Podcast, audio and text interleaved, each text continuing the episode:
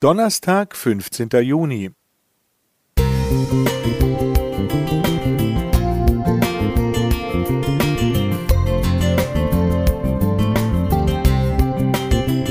Ein kleiner Lichtblick für den Tag.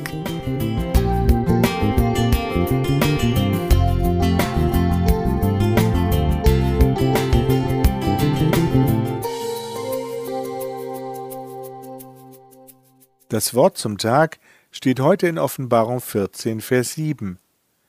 Und betet an den, der gemacht hat Himmel und Erde und Meer und die Wasserquellen. Wenn ich zurückblicke, fällt mir auf, dass auch in regelmäßigen Gebetskreisen noch niemand je gesagt hat, ich bete zu viel, in der Zukunft werde ich kürzer treten und weniger beten. Das war nie der Fall.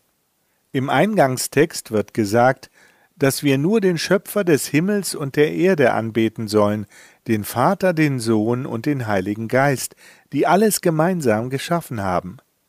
Warum beten wir überhaupt? Gott kennt doch unsere geheimsten Gedanken, ihm können wir nichts vormachen. Jesus ist uns ein besonderes Vorbild, was das Beten anbelangt.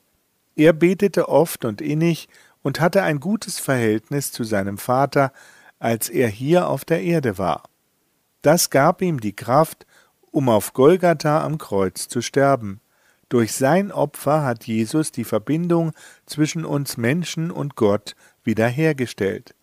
Wenn wir beten, brauchen wir keinen Vermittler mehr. Wir können direkt mit Gott sprechen. In der Bibel wird auch das Wie beschrieben.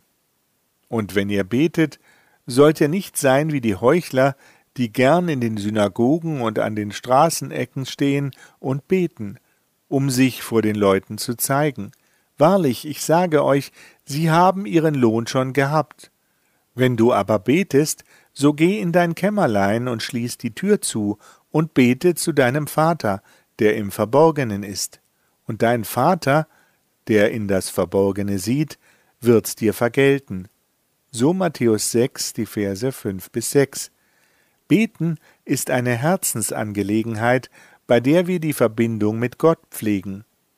Er gibt uns durch das Gebet die Möglichkeit, alles loszuwerden, was uns beschäftigt und belastet. Jesus Christus sagt, Kommt her zu mir, alle, die ihr mühselig und beladen seid, ich will euch erquicken. So Matthäus 11, Vers 28 nehmen wir diesen Zuspruch dankend an. Klaus Schulz